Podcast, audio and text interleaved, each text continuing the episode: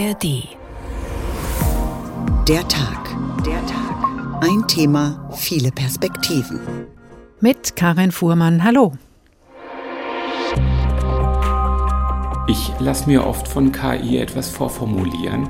Das kann ich schon richtig gut. Wir können uns das vorstellen, durchaus auch im Rechnungswesen bei der einen oder anderen Sache. Wir nutzen ihre historischen Verbrauchswerte, um dann mittels KI genau vorherzusagen, wann sie ihre Energie verbrauchen. Wer das Programm ChatGPT kenne, wisse, dass es auch Dinge erfinden könne. Das Wichtigste ist, dass wir eine Regulierung nicht nur der künstlichen Intelligenz, sondern auch der besonders starken und besonders fortgeschrittenen Form der künstlichen Intelligenz geschafft haben. Damit sie sichere Systeme bauen können, wenn sie auf Systeme wie ChatGPT aufsetzen und eben nicht alleine auf den Compliance-Kosten sitzen bleiben oder gar verantwortlich für Fehlfunktionen dieser Systeme sind. Und träumen Sie auch davon? Ein Klick, das neue Auto ist zugelassen, ein Antrag gestellt und der Bescheid sofort da. In manchen Kommunen ist dieser Traum schon Realität. Der Einsatz von künstlicher Intelligenz macht es möglich. Auch in der Justiz können Massenverfahren mit Hilfe von KI schon beschleunigt abgewickelt werden. Der Steuerfahndung hilft sie, Steuerhinterziehung zu entlarven. Vor einem Jahr ist mit ChatGPT eine generative KI in unsere Welt getreten und hat Hoffnungen geweckt. Trainiert mit Unmengen von Daten soll diese Art der künstlichen Intelligenz menschenähnlich agieren. Welche Chancen liegen darin für Verwaltung und Wirtschaft? Wird künftig der Avatar vom Amt den Bauantrag zügig durchwinken? Und wie muss die KI gestaltet sein, damit er die richtigen Entscheidungen trifft und wir wissen, ob wir mit Mensch oder Maschine kommunizieren und sind unsere Daten eigentlich sicher? Fragen, mit denen nicht nur wir uns in der nächsten Stunde beschäftigen, auch die EU-Staaten haben darüber lange gestritten und sich jetzt auf eine Regulierungslinie für KI geeinigt. Auch dazu mehr hier bei uns jetzt oder wann immer Sie wollen in der ARD Audiothek. Der Tag ein Thema, viele Perspektiven unter dem Titel Der Avatar vom Amt KI auf dem Vormarsch. Wir werden hören, wie realistisch wir dem Avatar vom Amt demnächst begegnen können, welche rechtlichen und ethischen Grenzen der Einsatz von KI haben sollte und wo wir es jetzt schon mit KI zu tun haben, nicht nur bei der Spracherkennung auf dem Handy zum Beispiel. Unser Reporter Marc Markloff hat sich im Kreis Bergstraße informiert, wie KI dort bald schon amtliche Realität werden wird. Im Januar startet ein KI-Modellprojekt. Der Bergstreßer Landrat Christian Engelhardt ist ein technikbegeisterter Mensch. In seinem Alltag habe die künstliche Intelligenz schon längst Einzug gehalten, sagt er. Ich merke für mich zum Beispiel, wenn ich mich für Termine vorbereite oder auch wenn ich was veröffentliche, im sozialen Netzwerk etc. Ich lasse mir oft von KI etwas vorformulieren. Das kann ich schon richtig gut. Der Kreis bewarb sich darum, eine Region zu werden für das Modellprojekt Künstliche Intelligenz in der Kreisverwaltung, und zwar für das kommende Jahr. Denn die Verwaltung stehe zunehmend vor größeren Herausforderungen, so Landrat Engelhardt. Wir wollen eine gute Verwaltung sein, und zwar für die Bürger eine gute Verwaltung. Und was erwartet man als Bürger von der Verwaltung? Eine Verwaltung muss idealerweise relativ schnell die Vorgänge bearbeiten und gut erreichbar sein. Und das lässt sich mit Technik schaffen, das ist das Erste. Und das Zweite ist, äh, wir haben in unserer Gesellschaft einen zunehmend großen Fachkräftemangel. Und da sei es doch sinnvoll, wenn der Kreis die künstliche Intelligenz, kurz KI, nutze, um das Personal gezielter einzusetzen und dadurch auch zu entlasten. Und jetzt nehmen wir die KI in der Verwaltung. Es wird Bereiche geben, da kann ich sehr einfach KI einsetzen, weil sich der Sachbearbeiter gar keine große Gedanken machen muss. Jetzt nehmen wir mal den Umtausch von dem Führerschein. Wenn Sie einen alten Führerschein, so einen rosa Lappen, wie ich den auch habe, abgeben und dafür einen neuen bekommen, da gibt es keine große Abwägungsprozesse bei den Mitarbeitern. Ah, das machen wir, das machen wir nicht oder das machen wir den Voraussetzungen. Da gibt es ganz klare Regeln, die sind fast mathematisch. Und diese Regeln, check, check, check, check, das kann auch eine Technik nachvollziehen. Die Technik könne auch Briefe oder E-Mails durchlesen und in Formulare einfügen, und zwar viel schneller als ein Mensch. Dadurch könnten die Mitarbeiter sich auf andere Aufgaben konzentrieren. Denn es gäbe Bereiche, sagt Landrat Engelhardt, wo Menschen unverzichtbar seien. In der Pflege oder in der Bildung zum Beispiel. Vor allem ist es am Ende auch immer eine Frage, wer ist für was verantwortlich.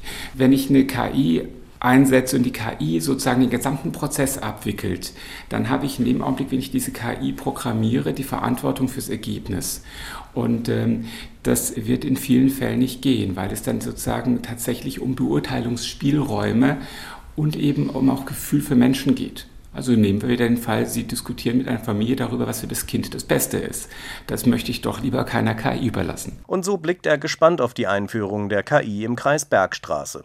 Im Heppenheimer Rathaus, wenige hundert Meter von der Kreisverwaltung entfernt, ist die KI indes noch kein Thema, wobei Bürgermeister Rainer Burelbach sich den Einsatz durchaus vorstellen kann. Ja, wir hatten mal eine Diskussion über eine Chatbox, die im Bürgerbüro stattfindet für typische Fragen wie kann ich meinen Reisepass verlängern oder ähnliche Fragen. Das war ein interessanter Ansatz, haben wir dann aber damals nicht weiterverfolgt. Da hat noch so das letzte Stück gefehlt.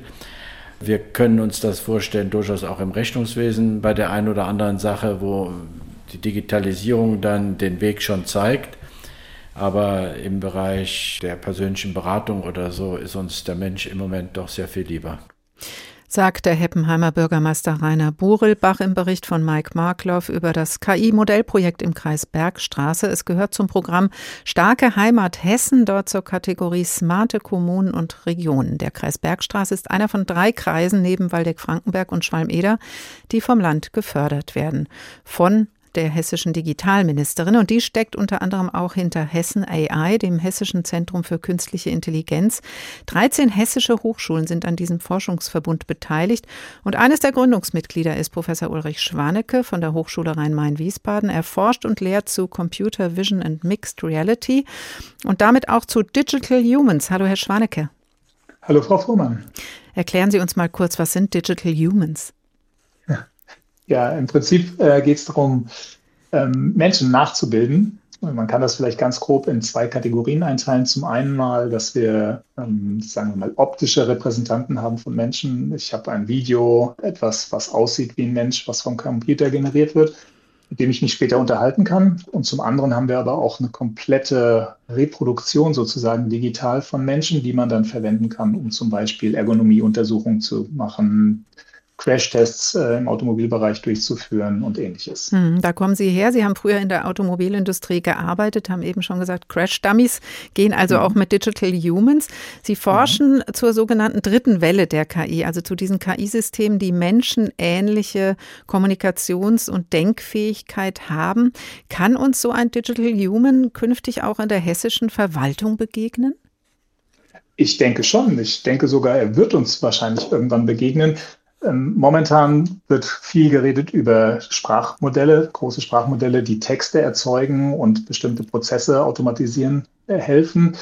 Ähm, ich denke aber, wir als Menschen sind es ja gewohnt, mit Menschen zu interagieren und ein Gesicht zu haben und etwas mit dem Gesicht zu verbinden, ist schon eine starke Hinweis darauf, dass etwas sympathisch wirkt. Und ich glaube, dass die Verwaltung sympathischer wirken könnte, wenn wir einfach Gesichter haben. Und das können digitale Gesichter sein. Das heißt, sie simulieren Menschen, schaffen auch diese Virtual Humans dann. Das sind das komplette Menschmodelle. Also Personen werden eingescannt mit dem Ziel, dass sie sich digital realistisch verhalten. Gelingt das mhm. schon perfekt? Kennen wir das vielleicht sogar schon? Ja, das gelingt zum Teil schon relativ gut. Wir kennen das alle, ähm, ob bewusst oder unbewusst, sicherlich durch die Spielfilme der letzten Jahre.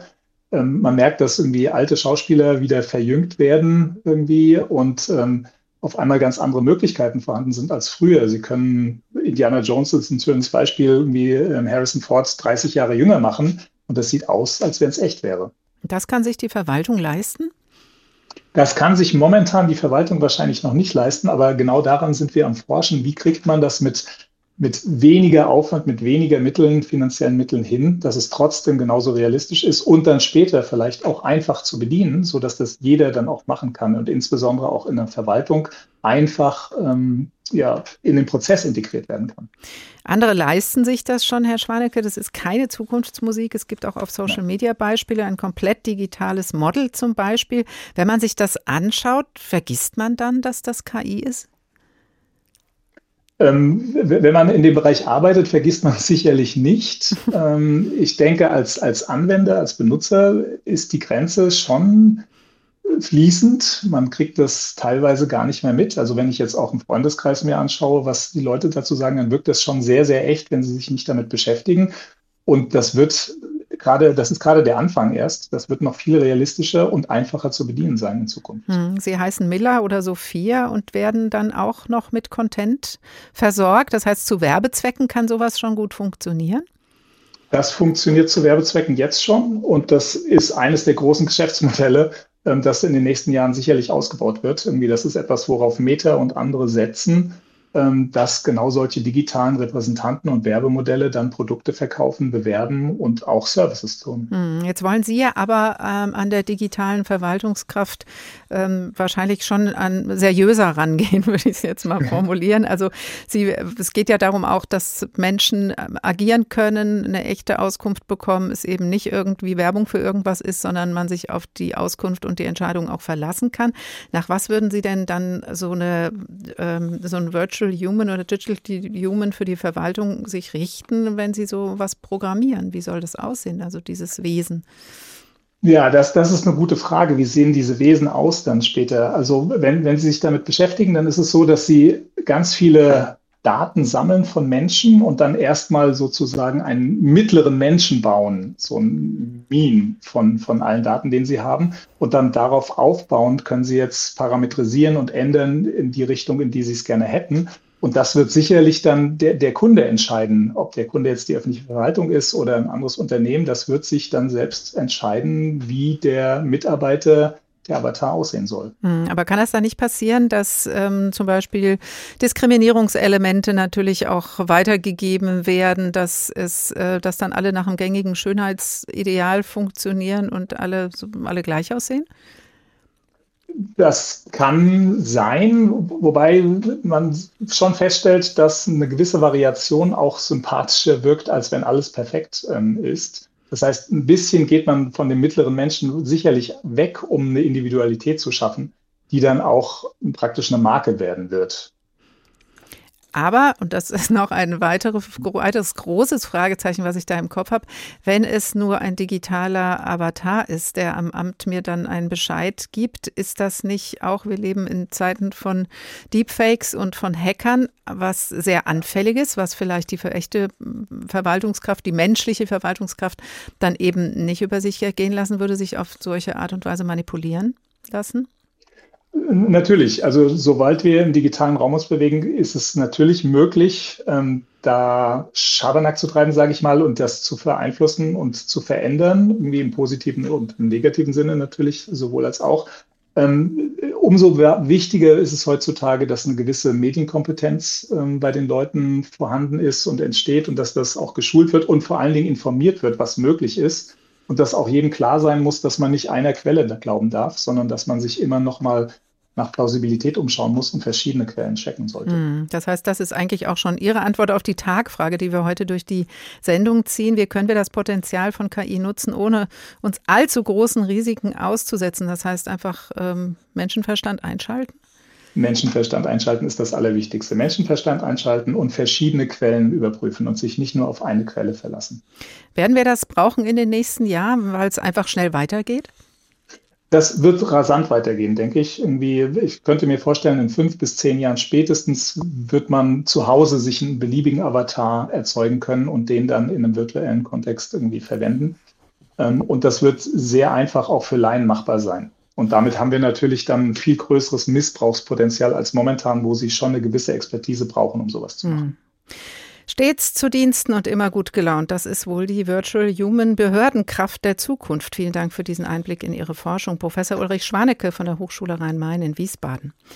Der Avatar vom Amt, KI auf dem Vormarsch, Sie hören der Tag. Vielleicht hätte, ja, wenn man es hätte ahnen können, sogar Reinhard May sich beim Schreiben dieses Songs vor gut 40 Jahren den Avatar vom Amt schon gewünscht. Mein Verhältnis zu Behörden war nicht immer ungetrübt, was allein nur daran lag, dass man nicht kann, was man nicht übt. Heute gehe ich weltmännisch auf allen Ämtern ein und aus, Schließlich bin ich auf den Dienstwegen so gut schon wie zu Haus. Seit dem Tag, an dem die Aktenhauptverwertungsstelle Nord mich per Einschreiben aufforderte, schicken Sie uns sofort einen Antrag auf Erteilung eines Antragformulars zur Bestätigung der Nichtigkeit des Durchschriftexemplars, dessen Gültigkeitsvermerk von der Bezugsbehörde stammt, zum Behuf der Vorlage beim zuständigen Erteilungsamt.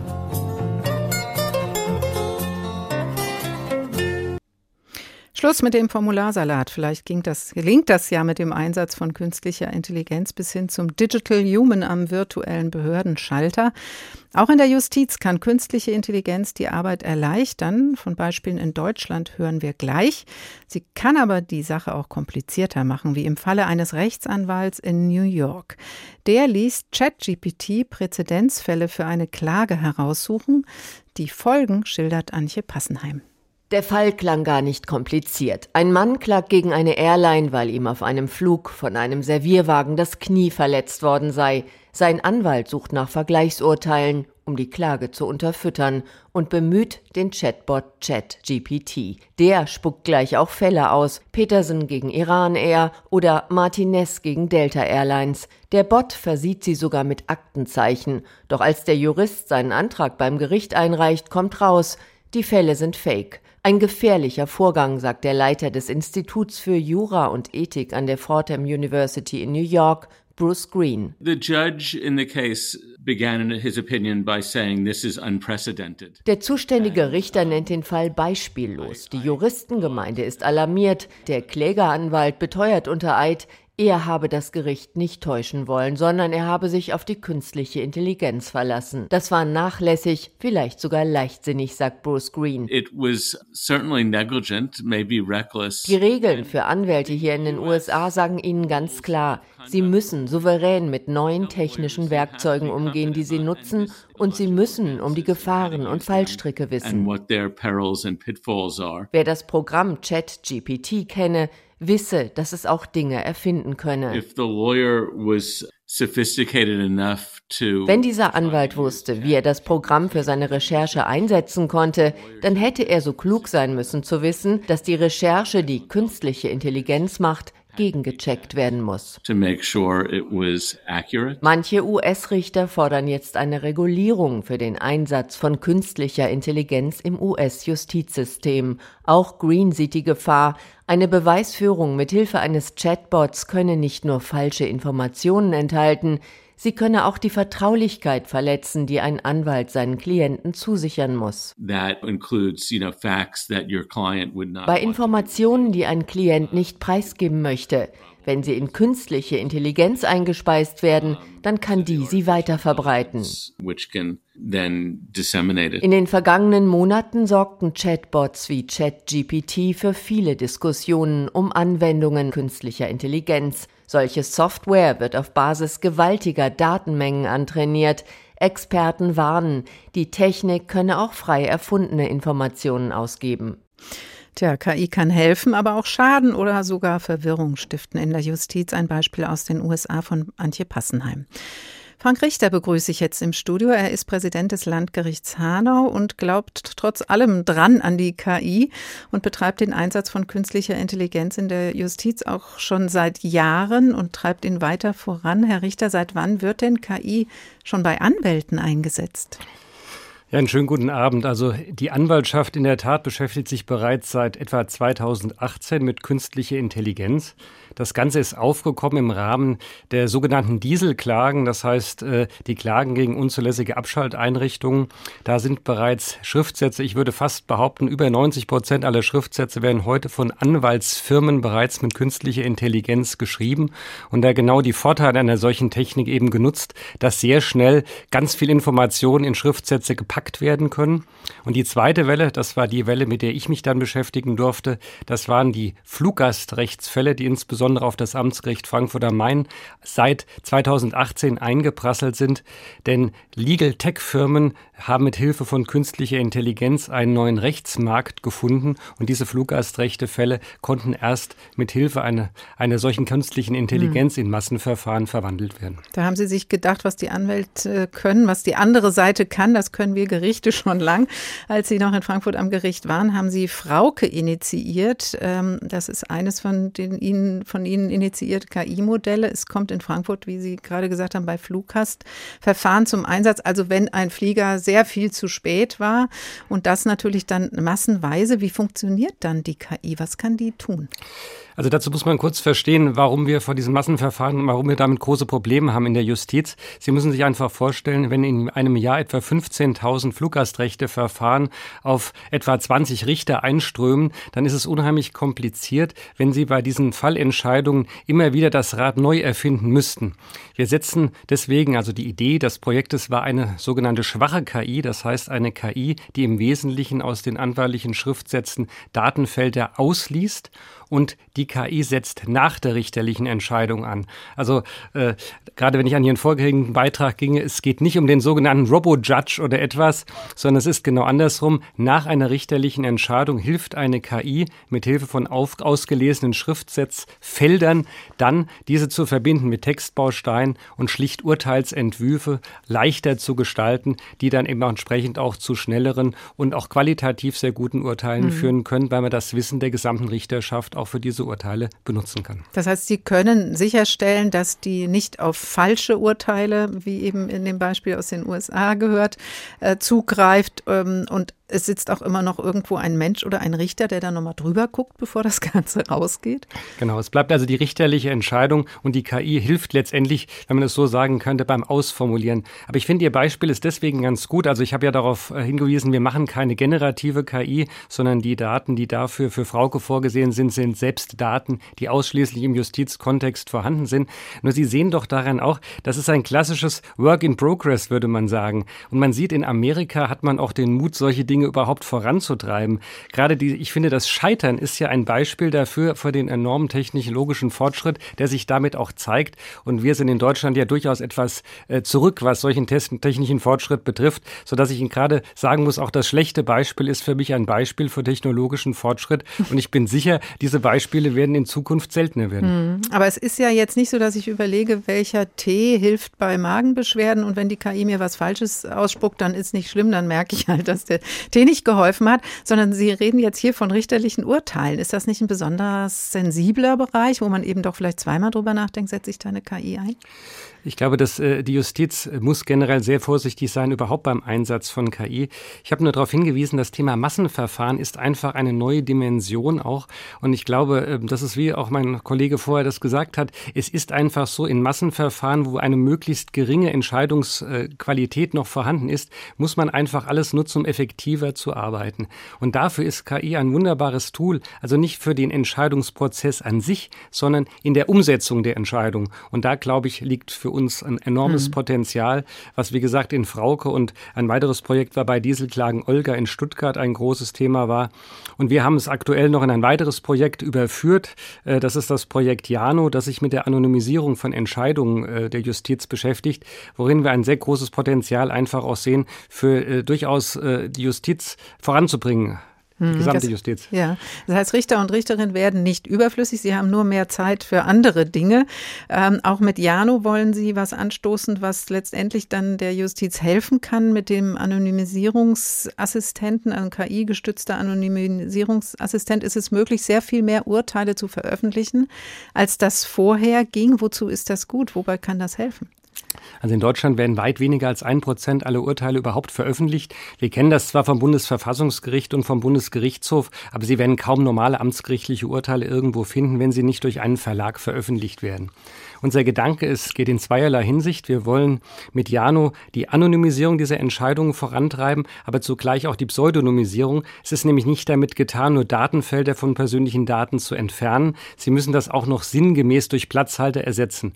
Und wenn wir das schaffen, dass statt einem Prozent vielleicht in Deutschland künftig 10 oder 20 Prozent der Urteile veröffentlicht werden können, weil diese Arbeit schlicht erleichtert wird, dann glaube ich, wird die Justizöffentlichkeit und auch generell die Justiz in Deutschland dadurch einen Gewinn Sinn haben, weil einfach viel, viel mehr Entscheidungen bekannt werden. Das heißt jetzt eben, ich kann nicht nur den Namen schwärzen, zum Beispiel von einem Angeklagten, sondern, Angeklagten, sondern es geht auch darum, zum Beispiel Familienverhältnisse oder Beschäftigungsverhältnisse so zu anonymisieren oder pseudonymisieren, dass es immer noch gültig ist, auch hinterher. Genau, Sie, Sie deuten das ja an. Nehmen Sie mal an, ein, äh, ein Urteil ergeht gegen mehrere Personen. Wenn man alle Personen jetzt hinausstreichen würde, dann würde das Urteil schlicht nicht mehr verständlich sein. Das heißt, das muss schon ersetzt werden durch von Beklagter 1, Beklagter 2 oder wie Sie ja darauf hingedeutet haben, vielleicht äh, muss eine Stadt entfernt werden. Aber wenn die Stadt einfach fehlt, dann ist das Ganze vielleicht im Kontext nicht mehr verständlich. Also es ist schon ein bisschen mehr als Streichen.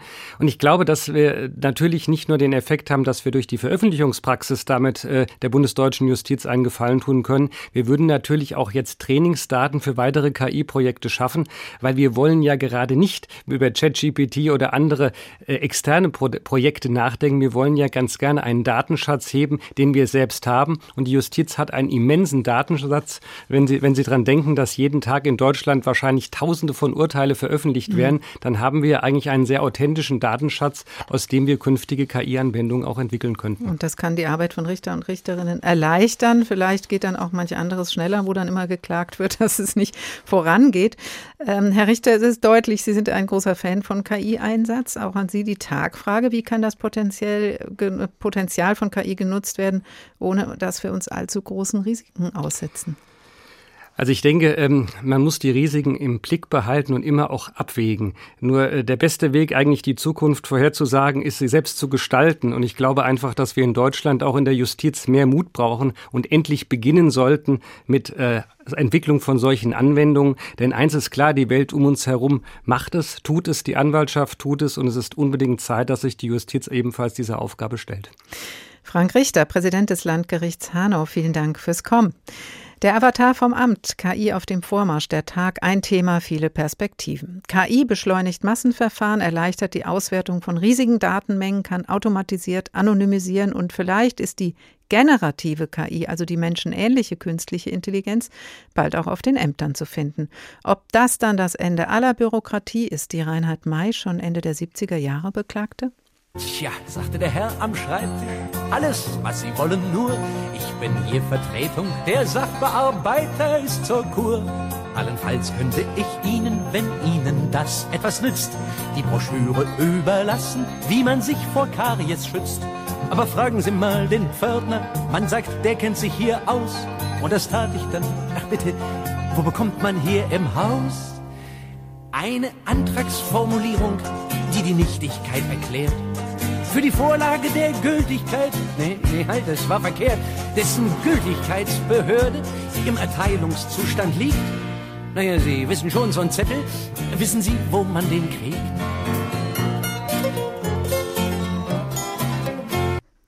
Für die Behördenpapierflut gab und gibt es natürlich immer schon viele Regeln, die es nicht unbedingt besser machen. Für das digitale Zeitalter besser machen sollen es die Regeln, die das weltweit erste KI-Gesetz für Europa jetzt festschreibt. Nach über 30 Jahren weitgehend unkontrollierter Digitalentwicklung ist der AI Act, der Artificial Intelligence Act in Brüssel beschlossen worden.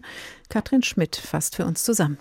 38 Stunden Verhandlungen über drei Tage und am Ende steht die politische Einigung auf das erste künstliche Intelligenzgesetz weltweit. Europa werde also der erste Kontinent, betont EU-Binnenmarktkommissar Thierry Breton, der klare Regeln für die Nutzung von künstlicher Intelligenz setzt für eine vertrauenswürdige künstliche Intelligenz, das ist das, was unsere Bevölkerung will. Es ist eine Balance zwischen Sicherheit, Innovation und dem Respekt gegenüber unseren Grundrechten und unseren Werten. Deshalb drehte sich vieles um die Frage, sollen besonders leistungsfähige KI-Modelle auch besondere Regeln bekommen? Ja, lautet nun die Antwort zur Freude von Sergei Lagodinsky, der für die Grünen-Fraktion die KI-Verordnung mitverhandelt hat. Das Wichtigste ist, dass wir eine Regulierung nicht nur der künstlichen Intelligenz, sondern auch der besonders starken und besonders fortgeschrittenen Form der künstlichen Intelligenz, nämlich der generativen Modelle geschafft haben. Das haben wir trotz des Drucks aus äh den Lobbys, aus den Unternehmen geschafft und dieser Druck war enorm. Auch die deutsche Bundesregierung hatte sich zuletzt gegen gesetzliche Vorschriften für besonders große KI-Modelle ausgesprochen, aus Sorge, die Zukunftstechnologie könnte dann einen Bogen um Europa machen. Nun sollen die sogenannten Grundlagenmodelle aber in zwei Risikoklassen reguliert werden und entsprechend besondere Pflichten bekommen beim Weitergeben von Informationen, bei der Risikoanalyse und beim Dokumentieren der Daten, mit denen die KI trainiert wird. Diese Grundlagenmodelle sind besonders wirkmächtige Modelle. Das größte derzeit heißt GPT-4 und es ist auch Basis für das bekannte Sprachmodell ChatGPT. Es kann aber auch in andere Anwendungen einfließen, etwa in Software von Krankenhäusern, Anwaltskanzleien und Personalabteilungen oder in Chatbots im Kundendienst. Deshalb ist die Entscheidung nun auch gut für europäische Unternehmen, besonders kleine und mittelständische, sagt FDP-Europaabgeordnete Svenja Hahn, die für ihre Fraktion das KI-Gesetz verhandelt hat. Damit sie sichere Systeme bauen können, wenn sie auf Systeme wie ChatGPT aufsetzen und eben nicht alleine auf den Compliance-Kosten sitzen bleiben oder gar verantwortlich für Fehlfunktionen dieser Systeme sind. Die größte Streitfrage im gesamten KI-Gesetz blieb aber bis zuletzt, inwieweit darf künstliche Intelligenz im öffentlichen Raum eingesetzt werden, etwa zur Strafverfolgung. Das Europaparlament wollte automatisierte Gesichtserkennung verbieten. Viele EU-Staaten, außer Deutschland, forderten aber deutlich mehr Möglichkeiten. Nun soll die biometrische Identifizierung künftig in engen Grenzen möglich sein. Parlamentarierin Hahn. Uns ist es aber gelungen, entscheidende rechtsstaatliche Hürden einzuziehen, nach denen die Technologie jetzt nur eingesetzt werden darf zur gezielten Identifizierung von explizit wegen der Ausübung sehr schwerwiegender Verbrechen konkret gesuchter Personen. Dazu gehören etwa Entführung oder Vergewaltigung. Auch Opfer schwerer Straftaten und Vermisste dürfen gezielt gesucht werden. Ein Kompromiss betont auch der grüne Europaabgeordnete Lagodinsky. Immerhin mit vielen Vorkehrungen gegen eine Massenüberwachung, vor der viele im Vorfeld gewarnt hatten. Ich finde das unter dem Strich ein gutes Gesetz, was auf die Herausforderungen unserer Zeiten äh, sehr gut äh, reagiert und die dringendsten Fragen äh, der Geschichte beantwortet und einen Rahmen schaffen soll für Fragen, die sich noch gar nicht stellen, bei einer Technologie, die weiter in konstantem Wandel und rasanter Entwicklung ist.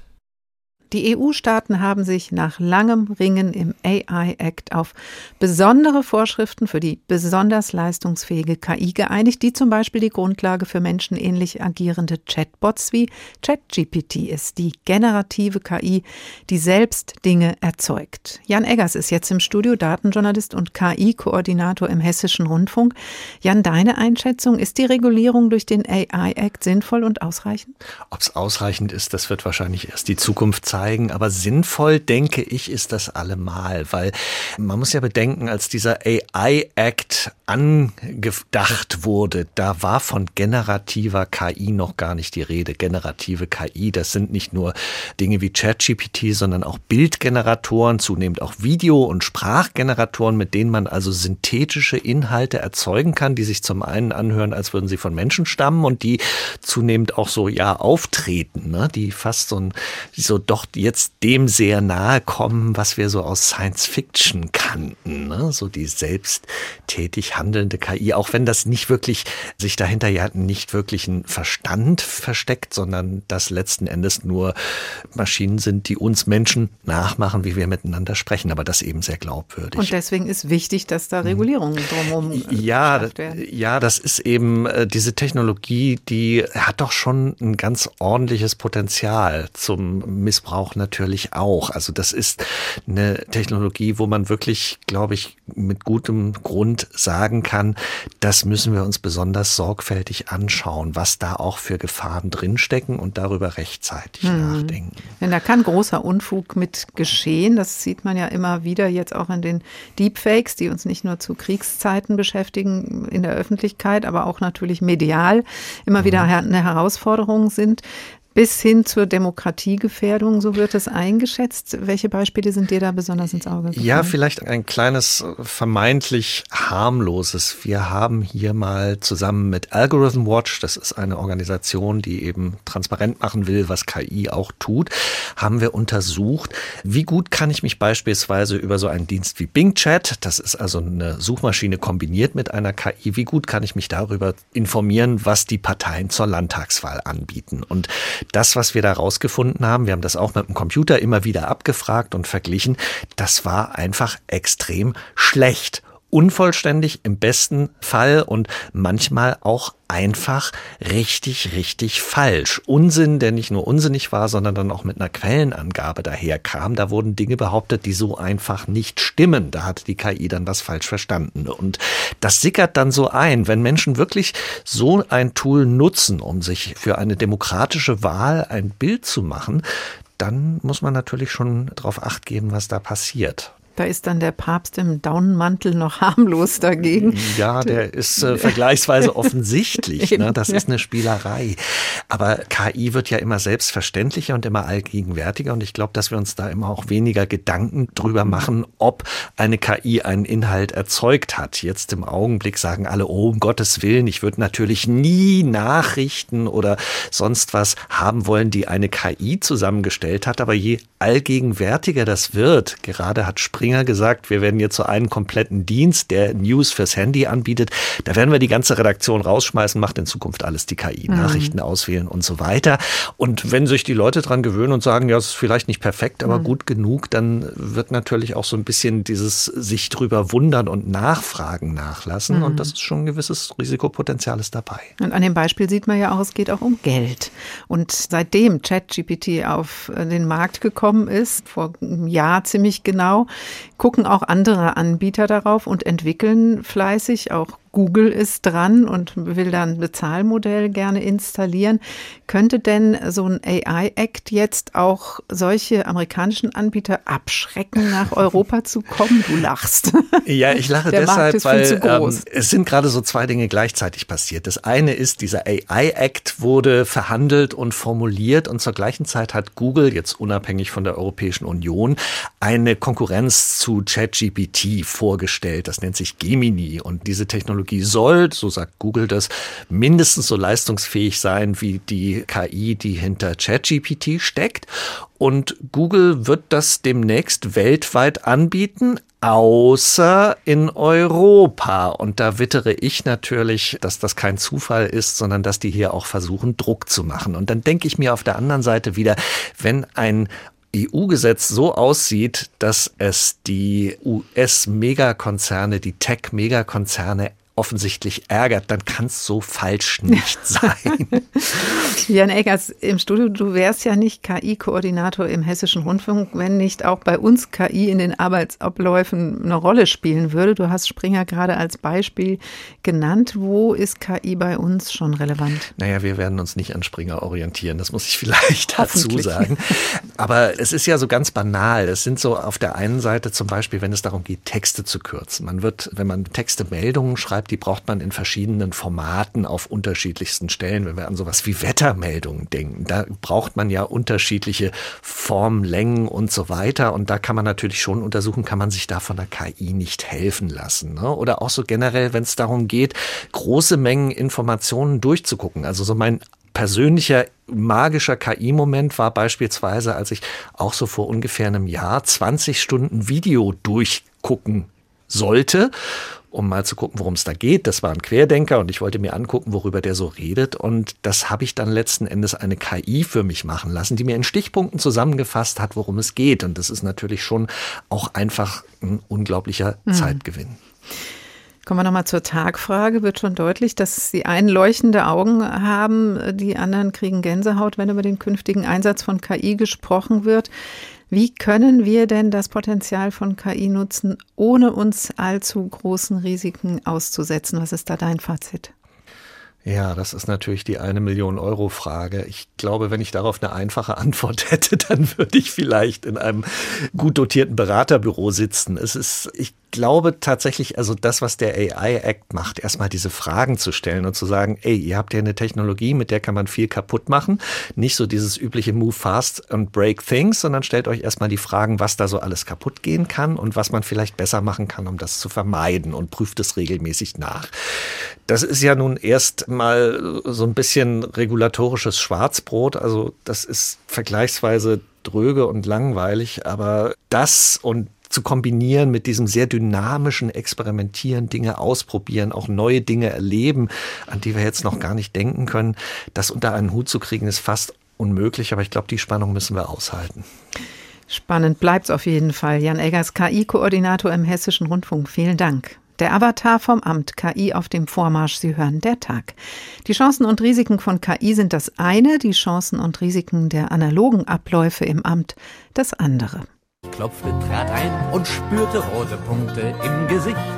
Eine Frau kochte grad Kaffee, sie beachtete mich nicht. Dann trank sie genüsslich schlürfend, ich stand dumm lächelnd im Raum. Schließlich putzte sie ausgiebig einen fetten Gummibaum.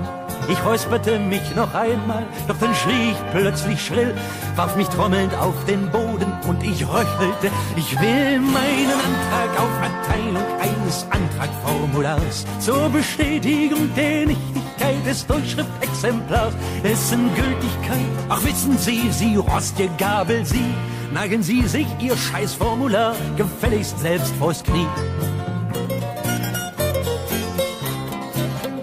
Schluchzend robbte ich aus der Tür, blieb zuckend liegen, freundlich hob mich der Aktenbote auf seinen Aktenkarren und schob mich behutsam durch die Flure, spendete mir Trost und Mut. Wir zwei rollen jetzt zum Betriebsarzt, dann wird alles wieder gut. Ich geb nur schnell nen Karton vor, drucke bei der Hauspost auf. Würden Sie mal kurz aufstehen? Sie sitzen nämlich gerade drauf. Das ein Posten alter Formulare. Die gehen ans Oberverwaltungsamt zurück. Da sollen die jetzt eingestampft werden. Das sind diese völlig überflüssigen Anträge auf Erteilung eines Antragformulars. Zur Bestätigung der Nichtigkeit des Durchschriftexemplars, dessen Gültigkeitsvermerk von der Bezugsbehörde stammt. Zum Behuf der Vorlage beim zuständigen Erteilungsamt.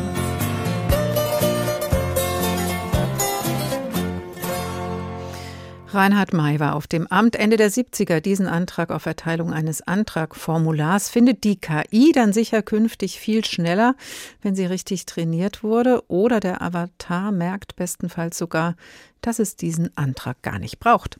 Künstliche Intelligenz wird nicht nur in der Justiz und der Verwaltung immer beliebter, wir haben von Beispielen gehört, schon längst ist sie angekommen auch in der deutschen Wirtschaft und damit bei Ihnen, bei mir und bei uns allen. Wie das Statistische Bundesamt meldet, nutzt inzwischen jedes achte Unternehmen in Deutschland diese Technologie. Besonders häufig setzen größere Unternehmen auf KI, zum Beispiel bei der Spracherkennung oder bei der Automatisierung von Arbeitsabläufen. Auch bei den Firmen Hessen ist künstliche Intelligenz auf dem Vormarsch. Alexander Schmidt aus der HR Wirtschaftsredaktion hat sich zwei Beispiele angeschaut. Es ist gerade mal ein halbes Jahr her, als Christopher Ripp mit drei Kollegen der TU Darmstadt das Start-up i3D Energy gegründet hat. Ihr Ziel, Unternehmen und Kommunen dabei zu helfen, Energie einzusparen und klimaneutral zu werden. Unternehmen und Kommunen, wir alle haben Energiebedarf. Wir verbrauchen Strom, Wärme, Kälte, Gas. Und alle diese Daten müssen erfasst werden. Und wir reden da hier über sehr, sehr viele Daten. Die den einzelnen Menschen überfordern würden. Deshalb bearbeitet Christopher Ripp die Kundendaten mit künstlicher Intelligenz, kurz KI. Wir nutzen ihre historischen Verbrauchswerte, die wir aufgezeichnet haben, um dann mittels KI genau vorherzusagen, wann, also sprich zu welcher Zeit und in welcher Höhe sie ihrer Energie verbrauchen. Und das wiederum nutzen wir dann, um mit einer anderen KI optimal auszurechnen, wie könnten Sie diesen Energiebedarf zu jedem Zeitpunkt mit den verschiedenen Quellen, die Sie haben, an Energie decken. Noch könne das KI-System den Energiebedarf nur kurzfristig vorhersagen, sagt Christopher Ripp. Aber das werde sich ändern. Wir planen, dass die KI zukünftig komplett die Energiedaten aufzeichnet, den zukünftigen Bedarf berechnet, die optimale Energieversorgung ermittelt und dann gleichzeitig alle Anlagen steuert. Ein vollautomatisches Energiemanagement, das Zeit und Kosten spart. Um Zeit und Kosten geht es auch bei Sanofi Deutschland. Der Pharmakonzern entwickelt im Industriepark Höchst Wirkstoffe für neue Arzneimittel.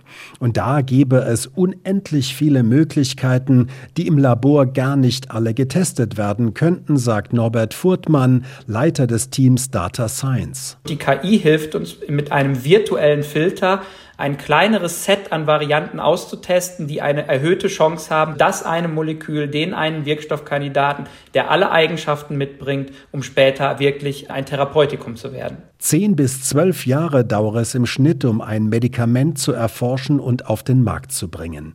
Dank künstlicher Intelligenz werde die gesamte Entwicklung schneller und kostengünstiger. Aber wir brauchen immer noch Daten, die im Labor generiert werden, um die KI anzufüttern, anzulernen und müssen dann praktisch auch die Moleküle, die von der KI ausgewählt werden, immer noch im Labor experimentell testen. In fünf bis zehn Jahren könnte die künstliche Intelligenz dann schon so weit sein, dass sie nicht nur die ungeeigneten Wirkstoffe herausfiltere, sondern gleich eigene komplett entwickle, sagt Norbert Furtmann vom Sanofi Data Science Team. Wir sagen vielleicht, das ist unser therapeutisches Problem. Übernehme bitte den kompletten Designprozess und gestalte ein potenzielles Therapeutikum, was unseren Anforderungen gerecht wird. So wie beim automatisierten Energiemanagement von i3D Energy müsste der Mensch auch bei der Medikamentenentwicklung von Sanofi nicht mehr jahrelang Daten analysieren und könnte stattdessen die KI kontrollieren und am Ende auch entscheiden.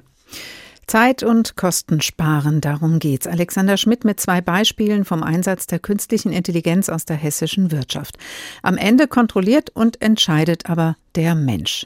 Professor Petra Gehring, Philosophin und Leiterin des Zentrums Verantwortungsbewusste Digitalisierung des Landes Hessen, CVEDI an der TU Darmstadt. Hallo, Frau Gehring. Hallo.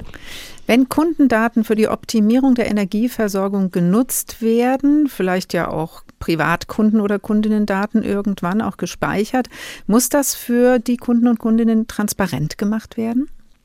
Es kommt wie immer auf Einzelheiten an, aber so wie ich das geschilderte Szenario verstanden habe, geht es um Verbrauchsdaten, generelle Verbrauchsdaten, die jetzt nicht direkt verknüpft sind mit Namen oder irgendwie weiteren Details äh, des Kundenverhaltens. Es wird im großen Stil optimiert und korreliert und auch die Lösungen, die gefunden werden, bleiben auf der Ebene einer ganz generellen Umsteuerung oder äh, Regelung von Energieanteilen. Das nutzt allen Kundinnen und Kunden und gefährdet, soweit ich das jetzt einschätzen konnte, mhm. nicht die Privatheit oder andere datenschutzkritische Aspekte die die Einzelkundinnen und Einzelkunden betreffen. Von daher scheint mir das ein ganz normales Verhalten eines guten Dienstleisters oder Wirtschaftsunternehmens zu sein und letztlich profitieren die Kunden ja auch mhm. von der Verbesserung und von den ersparten Kosten. Womöglich wird das sogar zurückgegeben. Also mhm. Also von daher, so viel Transparenz muss es dann auch nicht sein. Ein Unternehmen, das einfach auf Daten, ohne überhaupt irgendwie den Personenbezug zu nutzen, optimiert seine Leistungen, kann das in der Regel tun. Viele Unternehmen, die mit KI arbeiten, füttern ja aber diese KI auch mit Kunden und Kundinnen Daten, um optimal damit arbeiten zu können. Wenn jetzt dann zum Beispiel auch der Softwareanbieter des KI-Programms mit diesen Daten weiterarbeitet oder die KI mit diesen Kundendaten trainiert wird, dann muss da schon Bescheid gesagt werden, oder? Das kommt jetzt darauf an. Wenn trainieren bedeutet, dass die Daten weitergeleitet werden an Hersteller beispielsweise dieser Algorithmen mhm. äh, und wenn da im Prinzip die Möglichkeit besteht, einen Personenbezug herzustellen, dann ist das natürlich kritisch und dann muss eingewilligt werden. Also die Weiterleitung von Kundendaten und damit verbundene Datenschutzrisiken, das ist ein klassischer Fall für Datenschutzmechanismen, die da greifen. Und wenn wir jetzt noch mal ein bisschen auch orientiert am Thema der Sendung der Avatar vom Amt ähm, ganz konkret und an uns heranrücken, also wenn in Zukunft ein Avatar auf den Führerscheinantrag antwortet, vielleicht sogar eine Entscheidung fällt, wie sollte da die Transparenz aussehen? Muss da eine, eine kleine Nachricht irgendwo erscheinen, diese Antwort wurde von einer KI erstellt? Also grundsätzlich, was Behörden tun, um ihre Dienstleistungen optimal zu erbringen. Ähm, da haben sie Freiheiten. Sie können auch automatisierte Wege wählen. An der Schnittstelle zur Bürgerin und zum Bürger, wenn kommuniziert wird, würde ich aber dringend empfehlen, mitzuteilen, Sie sprechen hier nicht mit einem Mensch oder hier schreibt Ihnen nicht ein Mensch, sondern hier schreibt eine Maschine. Also es auf jeden Fall transparent zu machen. Und ich würde auch dringend empfehlen, noch darüber hinaus zu gehen und zu sagen, hier schreibt Ihnen eine Maschine, aber verantwortet wird das, was hier geschieht, durch einen Menschen. Und idealerweise steht dann noch der Name dabei oder wird der Name mitgeteilt, sodass wir ganz klar haben, hier kommuniziert die Maschine anstelle eines Menschen, die Verantwortung bleibt aber bei der Entscheiderin, dem Entscheider in der Behörde.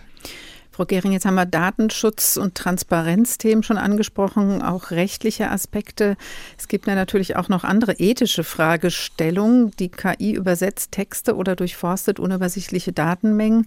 Das ist ja vielleicht noch relativ unproblematisch, aber die andere Ebene ist eben die generative KI, die menschenähnlich agiert. Und da haben wir vorhin von Professor Schwanecke in der Sendung gehört, dass es Virtual Humans schon längst gibt, auf der Kinoleinwand sowieso, aber auch auf Social-Media-Plattformen und vielleicht irgendwann eben auch Avatare für behördliche Prozesse programmiert werden.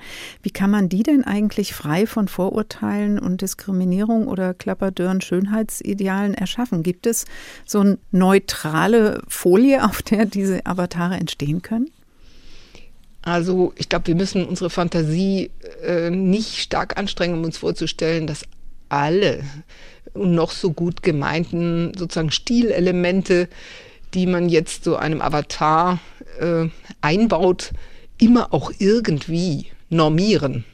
Vielleicht nicht unbedingt diskriminieren, aber normieren und sei es als Positivvorbild irgendwie eine wahnsinnig schöne Stimme oder einschmeichelnd oder super überhöflich oder was auch immer. Also neutral in dem Sinne, kann eine Maschine, kann ein Automat, eine Puppe in dem Maße eigentlich nicht sein, wie wir sie wirklich extrem menschenähnlich aufsetzen. Von daher, äh, moralisch-ethisch spricht, glaube ich, einiges dafür, sich zu überlegen, warum soll das denn überhaupt so wahnsinnig menschenähnlich sein? Ist es nicht ganz gut, wenn wir ein Stück weit den Puppencharakter an so einer Schnittstelle äh, beibehalten. Wir können ja als Menschen sehr gut und sehr gerne mit Puppen umgehen. Also ich nehme jetzt mal Zeichentrickfiguren mhm. oder sowas in der Art. Ähm, dann wissen wir, woran wir sind. Es kann auch sehr ansprechend und nett gemacht sein. Und wir kommen nicht in die Nähe so einer, ja, vielleicht für den Einzelnen faszinierenden, aber eben doch schillernden äh, Art von Angebot, wo man sich dann fragt, ist das jetzt reizvoll, ist das hm. aufregend, ist das eigentlich ein bisschen Betrug, ist das ein Spiel mit dem Kick, dass es so wahnsinnig ähnlich ist.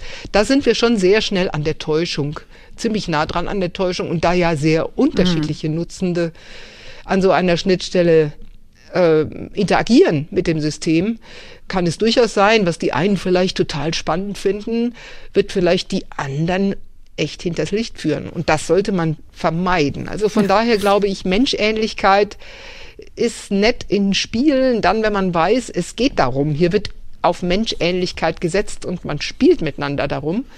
Aber an so einer ernsten Schnittstelle, wie zum Beispiel interagieren jetzt mit einer Behörde, sollten wir eher versuchen, Missverständnisse zu vermeiden, mhm. auch wenn es die eine oder andere faszinierende Art der Verwechslung sein darf. Mhm. Es ist eben sehr schnell Betrug und ganz schwierig ist es auch mit Stimmen. Das ist, glaube ich, auch jetzt an vielen Beispielen deutlich geworden. Man kann Stimmen mittels KI täuschend echt nachahmen.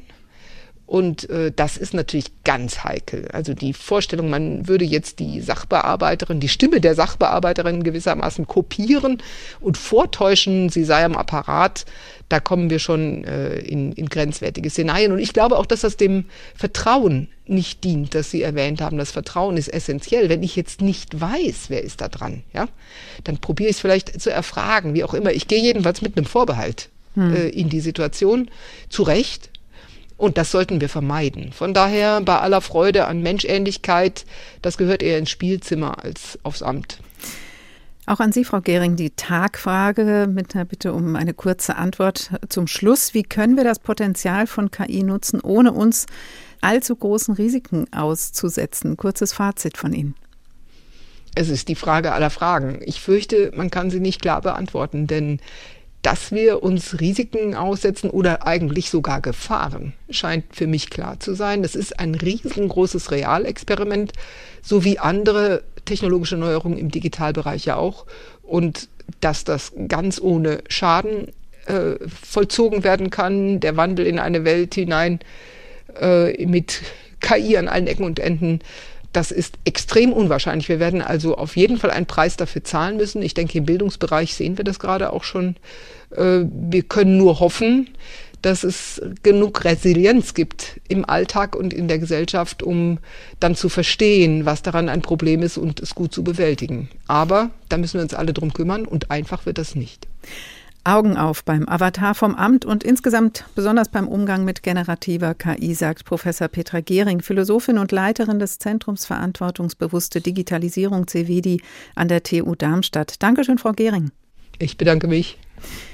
Und das war der Tag für heute. Der Avatar vom Amt steht uns ins Haus. KI ist schon längst da und das hat Vorteile, kann Bearbeitungszeiten verkürzen, uns im Alltag helfen oder auch Unternehmen helfen.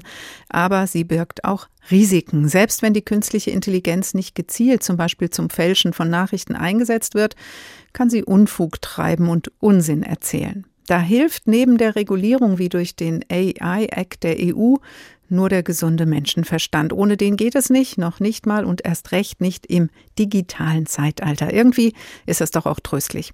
Unseren Podcast, auch diese Ausgabe, finden Sie in der ARD Audiothek unter Politik und Hintergrund. Der Tag ein Thema, viele Perspektiven. Und ebenfalls in der ARD Audiothek zu finden ist unser heutiger Podcast-Tipp. Jede Woche gibt der Podcast KI verstehen. Antworten auf Fragen zum Umgang mit KI. Ich heiße Karin Fuhrmann und wünsche Ihnen noch einen schönen Tag. Der Tag. Der Tag. Ein Thema, viele Perspektiven.